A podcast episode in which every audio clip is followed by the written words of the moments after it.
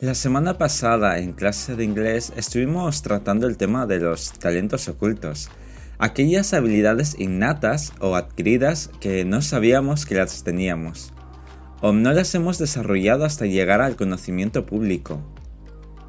Con ello quiero decir que todos tenemos talentos sin explotar, actividades que se nos dan bien y que nuestra modestia las minimiza y elimina de nuestro historial.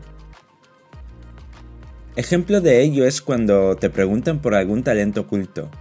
Te quedas en blanco y no sabes dar una respuesta. Buscas y buscas en tu cabeza sin llegar a nada concreto. No te das cuenta de lo evidente y quizás necesitas la ayuda de los demás para abrir tus ojos frente a tus talentos que no están tan ocultos.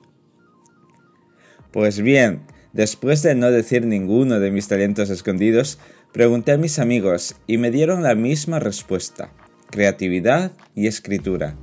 Eso me recordó momentos en los que estoy buscando algo y lo tengo enfrente de mis ojos, pero no lo veo porque estoy concentrado en la tarea de buscar. A eso hay que sumarle la normalización que damos a ciertas cosas. Escribir es mi actividad principal desde hace un par de años.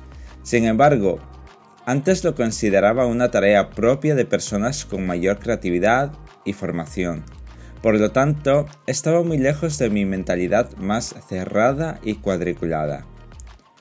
No fue hasta hace relativamente poco, y por casualidad, el aceptar que no era tan malo escribiendo las ideas de mi cabeza, utilizando un lenguaje menos formal y accesible.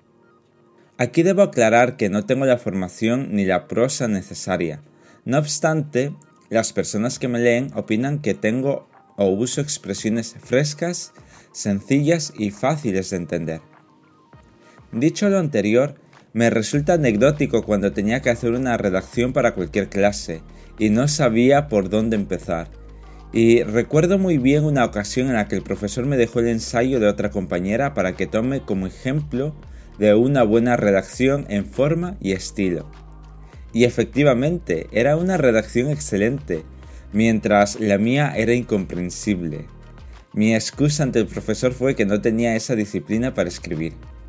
¿Quién iba a pensar que, mucho tiempo después, esa sería una parte fundamental de mi vida? Sin duda alguna, la próxima vez que me pregunten por mis talentos, tendré una respuesta clara y fiel a lo que hago la mayor parte del tiempo. ¿Cuál es vuestro talento oculto? Os dejo con esa pregunta y con esta canción.